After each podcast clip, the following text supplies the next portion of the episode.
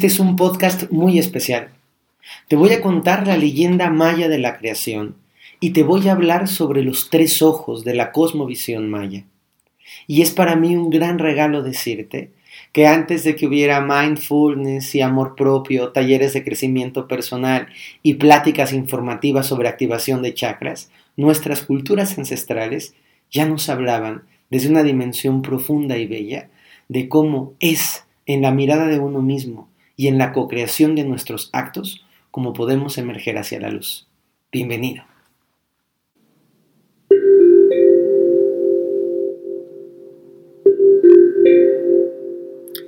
Más allá del mundo visible hay un mundo extraordinario, una realidad de energía y vibración, un espacio sagrado, espiritual y mágico. A través de los ojos del vidente, te invitamos a conocer, aprender y a crecer, a descubrir un nuevo universo lleno de maravillas que están aguardando para Este podcast es para mí un gran regalo, un regalo narrar sobre estas historias que me apasionan, porque las tradiciones espirituales tienen mucho explícito, tienen mucho que se ve, pero también tienen mucho de fondo en lo que no se ve y hay que aprender a leer entre sus líneas para poder extraer todo el aprendizaje. Al paso de mi vida he sido un coleccionador de leyendas y de mitos. Una gran parte de mi biblioteca está repleta de cuentos, de leyendas, de mitologías, de tradiciones de todo el mundo. Porque he descubierto al paso de los años que grandes focos de conocimiento están ahí, sumergidos en las pequeñas y en las grandes historias. Por eso es que hoy, con toda la alegría, porque son un auditorio extraordinariamente lindo, porque somos una comunidad preciosa, te quiero hacer este regalo. Te quiero compartir la historia, pero sobre todo la interpretación profunda de la historia, de la creación del hombre a través del mito maya y de la colocación de los tres ojos. Te agradezco mucho por estar, te agradezco mucho por compartir, te agradezco por hacer parte de este precioso tejido que es mi realidad personal. Y bueno, los mayas tienen una gran cantidad de historias y de leyendas. El mundo maya es un mundo que se extiende por más de mil años en, diferentes etapas, en diferentes periodos, y que va desde la parte sur de México, incluso en el estado de Chiapas, en México, la península de Yucatán, que baja por Guatemala, por Belice, por Honduras, por El Salvador. Es un mundo lleno, vasto, pleno, maravilloso, lleno de mucha riqueza. Desafortunadamente, y digo desafortunadamente, pareciera que los mayas son los que hicieron Chichen Itza y Tikal y poco más. Y la realidad es que sus grandes construcciones, que son bellísimas, yo he tenido la oportunidad de visitar casi todas, y de verdad digo casi todas, 32 ciudades mayas, que son muchísimas, y les puedo decir que si bien su arquitectura es monumental, sus conocimientos matemáticos eran extraordinarios, su conocimiento del tiempo y del sincronario es portentoso, no hay nada más rico del mundo maya que sus mitos, que sus tradiciones espirituales, que sus secretitos que están por ahí guardaditos y que nos siguen hablando al paso del tiempo todavía a los hombres contemporáneos. Y en estos mitos hay uno que es el mito de la creación del hombre, en donde se dice que los dioses habían creado ya el mundo, ya estaba la existencia como la conocemos, pero que les hacía falta algo más. Entonces ellos decidieron crear un ser un poquito más evolucionado que el resto de la creación. Y el primer ser que crearon lo crearon del barro de la tierra. Cuidado, ¿eh? fíjense qué importante, del barro. Tal como lo cuentan los mitos judio-cristianos de la creación, del barro estaba hecho el hombre y otras muchas historias que también tienen que ver con un material mineral, con esta formación del lodo del barro de la tierra. Los dioses moldean al hombre, este hombre va, va, va, tomando forma, le dan el hálito de vida y el hombre de barro camina, sí. No es muy inteligente, no. El hombre de barro no puede hablar, ah, problema, y sobre todo no se puede reproducir por sí mismo. Entonces los dioses se dan cuenta que han creado un monigote hueco, como si fuera una jarrita vacía, que no tiene espíritu, que no tiene mucho chiste, que no tiene mucha gracia, y los dioses dicen, muy bien, señor del barro, vámonos para atrás. Entonces mandan un diluvio de agua, llueve mucho, llueve mucho, llueve mucho, llueve mucho, y finalmente el hombre de barro se va deshaciendo y se pierde. Luego dicen, bueno, vamos a hacer un segundo intento, vamos a buscar una segunda creación. Esa segunda creación es un hombre de madera. El hombre de madera lo toman de las maderas de los árboles, le dan una vida vegetal, ojo, primero es una vida mineral, luego es una vida vegetal. Se le dan al hombre de madera, este, otra vez lo crean, le dan belleza, le dan el hálito de vida, el hombre de madera se mueve, camina con más flujo que el hombre de barro, puede hablar, pero no dice muchas cosas inteligentes, hace sonidos, pero no necesariamente articula un lenguaje complejo, sí se puede reproducir, pero no se entera de nada más del mundo es duro, es tieso, es rígido. Imagínense un pinochín en, el, tiempo clásico está caminando por ahí por el mundo. Entonces le faltaba algo y sobre todo no tenía conciencia de sí. Era una persona que no se daba cuenta de qué le estaba habitando, era más una especie como de robot autómata, vamos a ponerlo así. Entonces los dioses dicen, híjole, este tampoco me cae muy bien, ¿qué vamos a hacer? Pues venga, otro diluvio. Entonces hay otro diluvio, un diluvio de fuego. En el diluvio de fuego, pues los hombres de madera se queman, se vuelve a limpiar el mundo. Y los dices, ¿qué hacemos? ¿Qué hacemos? Bueno, vamos a ver. El de madera salió mejor. Entonces toman el hombre de madera y lo mezclan con, una, con un cercito animal que hay por ahí y crean una especie como de chango tieso, duro, con cola de madera. Es, es una imagen muy, muy chistosa. Quiero decirles algo bien padre. Estas historias, yo no las he solamente leído, he leído por supuesto el Popol Vuh, el Ambalam, he leído muchísimos eh, eh, mitos sobre el mundo maya, pero estas historias a mí me las han contado los abuelitos. Cuando hablo de los abuelitos, hablo de estos viejitos eh, casi centenarios que habitan todavía en las comunidades indígenas de nuestro país y que son los que conservan el conocimiento. Entonces a mí me encantan sus historias y las historias se han compartido de forma oral, entonces te las platican y te las replatican para que tú te las aprendas, porque luego te va a tocar a ti ser el portador de las historias y andarlas contando por el mundo. Entonces, antes de que sea demasiado viejito, ya se me antoja empezar a contar estas historias. Entonces, en la tercera creación hay una especie como de mono, podríamos decir que es un mono. Muy similar a lo que luego va a contar Darwin, que eso, es interesante cómo se van construyendo las historias, que el hombre viene del mono. Y este, este ya se puede subir a los árboles, tiene mayor, mayor eh, inteligencia, tiene conciencia de sí. Obviamente, imagínense el de barro, tieso, el de madera un poquito menos tieso, el monito mucho más dichoso y feliz. Brinca, hace mucho ruido, es muy inquieto, pero aunque es consciente de sí, no es consciente de los creadores, no es consciente de lo divino. Es un ser un poco egoísta, despistado, súper, súper, súper ruidoso, ruidoso, ruidoso. Y entonces los dioses ya no lo destruyen, lo dejan, y de ahí van a venir los monos, lo dejan en la creación, pero dicen, esto no puede ser lo más evolucionado que hemos generado nosotros. Y van a una cuarta creación. Y dicen, ahora sí, ya aprendimos de la primera, segunda, tercera y cuarta, queremos que se mueva, queremos que hable con elocuencia, queremos que tenga conciencia de sí, que tenga conciencia de los dioses, que se pueda reproducir, que se pueda mover, pero que no sea tan ruidoso, que no sea tan escandaloso, que no sea tan frágil para que el agua lo derrita ni para que el fuego lo consuma. Y entonces buscan el elemento del cual creemos los, los que somos parte de la tradición chamánica que estamos formados esencialmente. Y este elemento es el maíz. Con el maíz muelen maíz rojo, muelen maíz amarillo, muelen maíz azul. Las tonalidades de la piel desde la visión magia tienen que ver con el tipo, con, con la mayor cantidad de maíz que te tocó. Entonces, quienes son güeritos, muy blanquitos, como les decimos en México, quienes son güeritos son de maíz blanco, blanco, blanco. Quienes son un poco más oscuritos son de maíz más moradito. Quienes son un poquito más apiñonados son de maíz amarillo, de maíz rojo. Entonces, las combinaciones de la piel son productos del maíz. Pero luego ponen un poco de su sangre, de la sangre de los dioses que corre en nosotros y en algunas tradiciones, a mí me lo contó así el abuelito, se punzan el pene y hay una gotita de esperma original que está dentro de esta masita que somos los seres humanos, la crean, le dan forma, la cuecen, o la cocen, este, la cuecen, la, ponen en un horno y le dan una cocción y entonces surge el hombre, surge la humanidad como la conocemos. Es fuerte, pero flexible, es inteligente, pero no es escandalosa, ya tenemos al hombre. Y esa primera humanidad que es preciosa, los, los dioses le adotan de tres ojos. Esta es la parte más bonita. Dicen que los seres humanos en realidad necesitamos tener tres ojos. Un ojo que sirve para ver el mundo de afuera. Un ojo que sirve para relacionarnos con los demás, para caminar, para trabajar, para poder coexistir en la realidad. Un segundo ojo que mira hacia adentro. Entonces imagínate que el segundo ojo está cerrado porque mira hacia adentro. Mira a ti, cómo estás, qué sientes, qué te está pasando. Es la posibilidad de autoobservarte, que luego ya se pone muy de moda en otras tradiciones espirituales, pero es esta capacidad de mirar qué está pasando contigo, qué te molesta, qué te inquieta, qué te, qué te alegra, qué te inspira, ya está. Y hay un tercer ojo, que es un ojo que está puesto en la parte de arriba de la cabeza, que equivale al tercer ojo de las tradiciones hindúes y demás, que es para poder contemplar lo divino, para hacerte consciente de la magia de la vida, de la belleza, de los, de los seres creadores, de todo el universo, del mundo espiritual. Es un ojo buenísimo, buenísimo, buenísimo.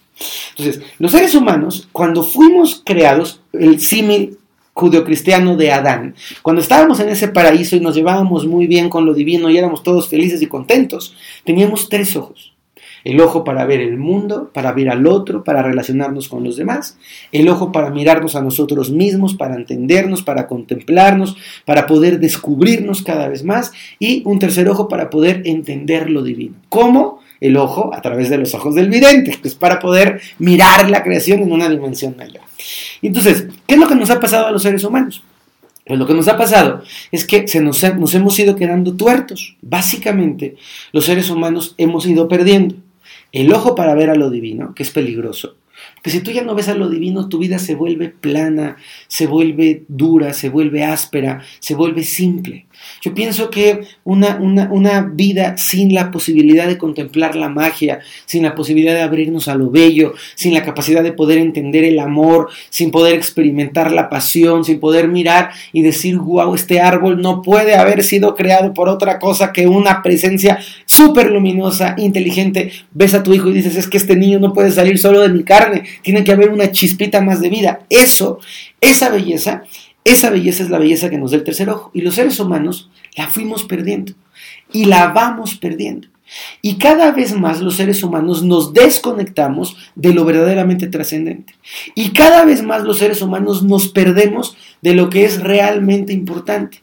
Y vamos entrando en una especie como de, de, burbuja zombie, en donde todo lo que es relevante, todo lo que es importante, todo lo que es bello lo vamos dejando de lado. Así perdimos el tercer ojo. Luego, y lo seguimos perdiendo, porque ese tercer ojo está ahí. Hay que trabajarlo, hay que conectarlo. Cuidado, ¿eh? No es el tercer ojo como los hindúes que dicen que lo tenemos aquí, que aquí está el chakra 6, pero el chakra 6 es una cornetita, tiene su salida por aquí y tiene una salida por arriba. Ellos lo ven aquí, el tercer ojo es como para mirar arriba. Luego, de los otros dos ojos, los seres humanos tendríamos que tener un balance. Me gusta mirar al otro, ser empático, ser una persona conversadora, poder estar atento a las necesidades de mi pareja, a las necesidades de mi familia, padrísimo. Pero, pero, tengo que también aprender a mirarme a mí. Y lo que hacemos los seres humanos es que nos volvemos muy egoístas. Es decir, o te miras a ti, entonces todo tiene que ver conmigo, yo soy el centro del mundo, me valen los demás, primero yo, después yo y al último yo, egoísmo total, o te desbocas afuera, mis hijos, mi, esposa, mi trabajo, mi jefe, quedar bien, este, que me aplaudan, que me reconozcan, entonces perdemos la sincronía entre el mundo de adentro, la riqueza del mundo de adentro y el mundo de afuera.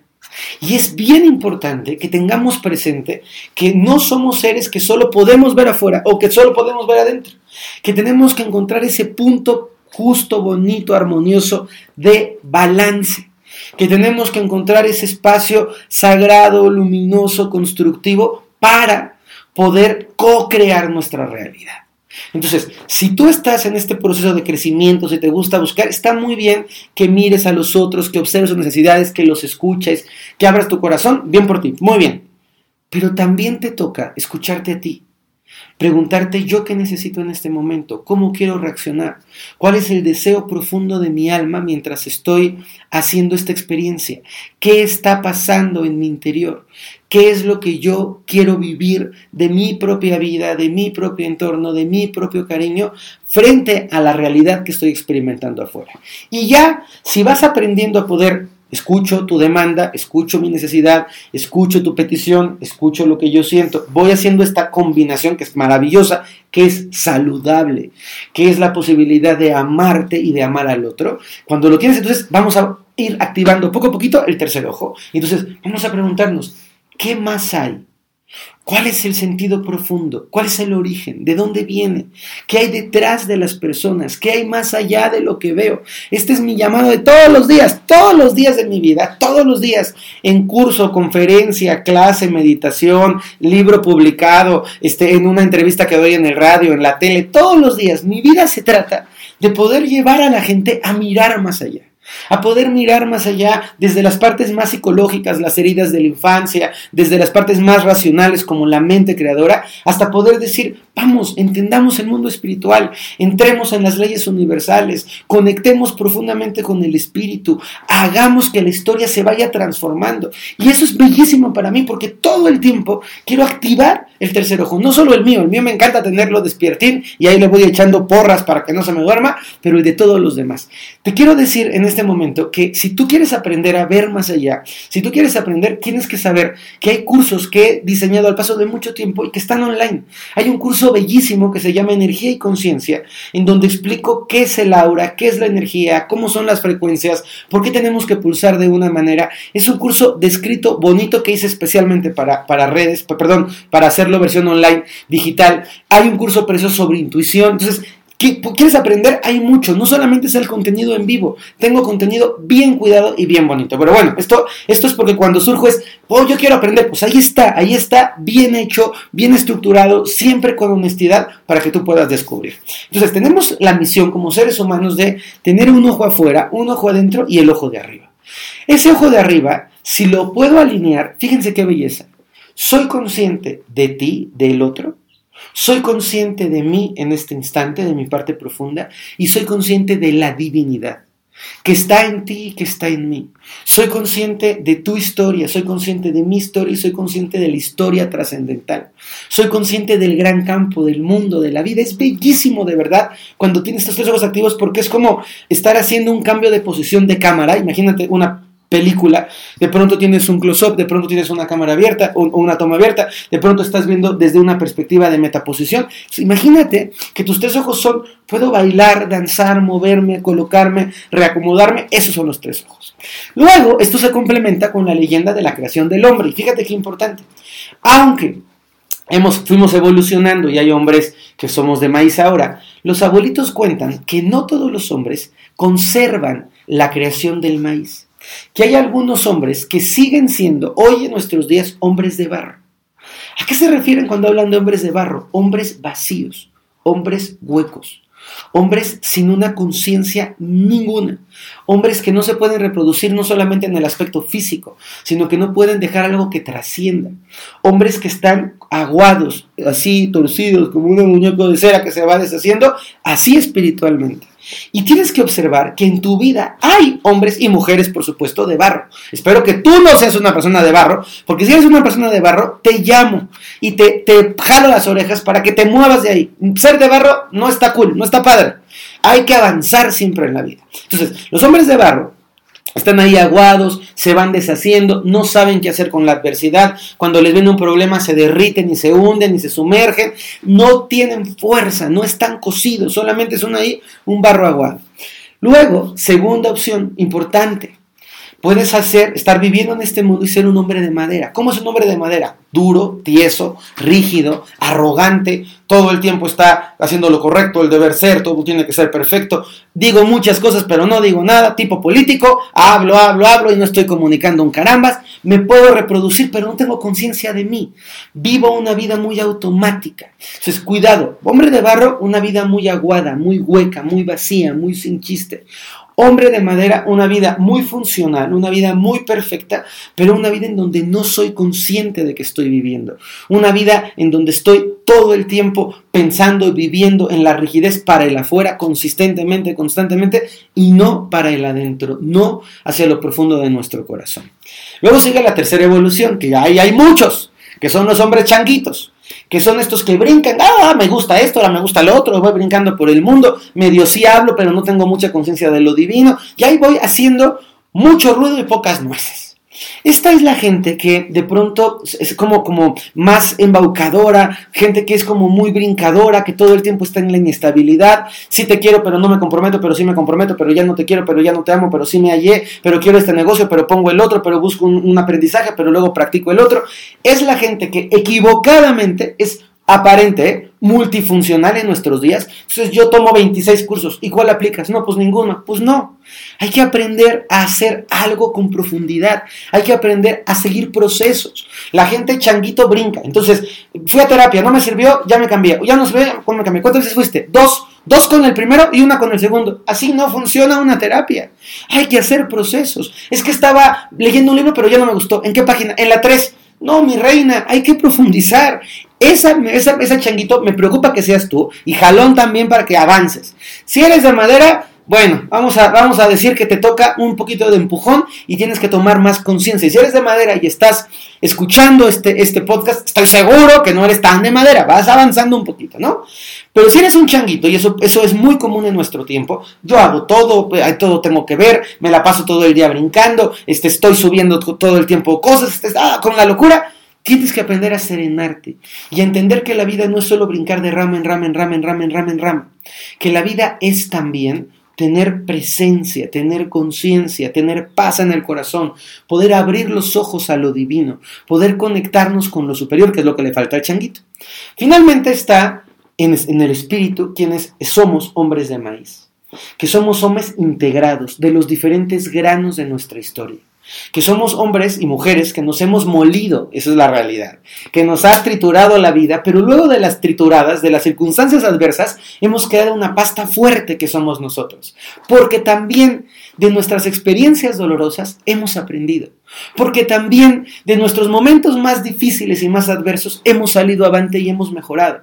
Y estamos hechos, sí, de las experiencias, de los colores de nuestra vida, de la mezcla de papá, maíz negro. Yo tengo un papá que es morenito y una mamá que es blanquita. soy mezcla de maíz este, eh, morado y de maíz muy blanquito. Y esa mezcla me da a mí una tonalidad que es preciosa y es perfecta y así tenía que ser. No hablo solamente de la piel, hablo de la combinación de un papá y una mamá muy diferentes que decidieron y me dieron el regalo de la vida. Entonces es que es padrísimo para mí decir, claro, soy la suma de muchos maíces y de los maíces de mis abuelos y de los maíces de mi país y de los maíces de mi cultura.